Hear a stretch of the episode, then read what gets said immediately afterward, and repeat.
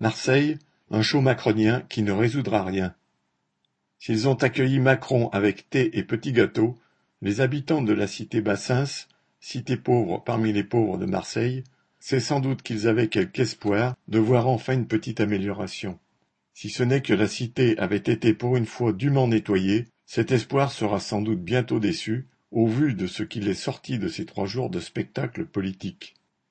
Cette cité et bien d'autres de Marseille, surtout dans les treizième, quatorzième, quinzième et seizième arrondissements, sont laissés à l'abandon, mal entretenus, avec des poubelles qui peuvent ne pas être ramassées pendant des jours.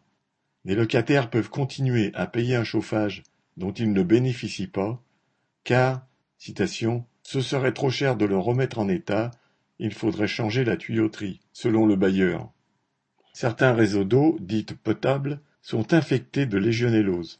Une personne en est morte en juillet dernier dans la cité de la Savine. Souvent, les ascenseurs sont déficients et les espaces entre les immeubles désolants, espaces de terre piétinés creusés de trous.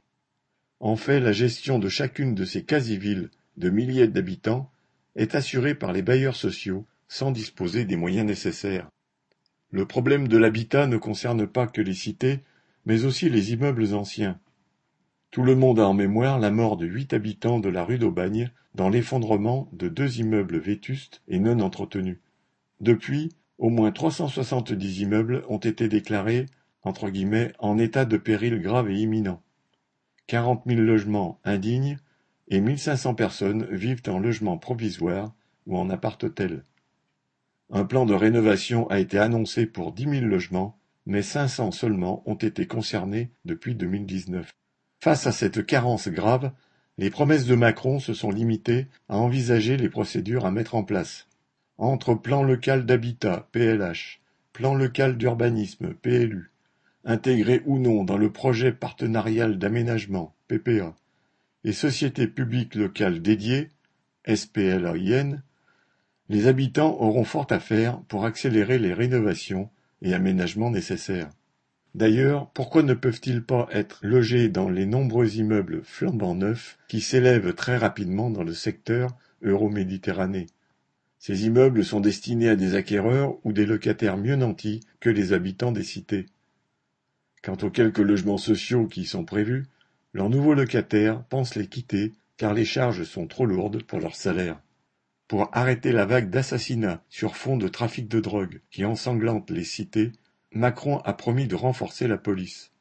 Outre 200 policiers supplémentaires déjà prévus, il prévoit des véhicules et 500 caméras de surveillance de plus ainsi que la création d'un nouvel hôtel de police, dont il a déjà souvent été question.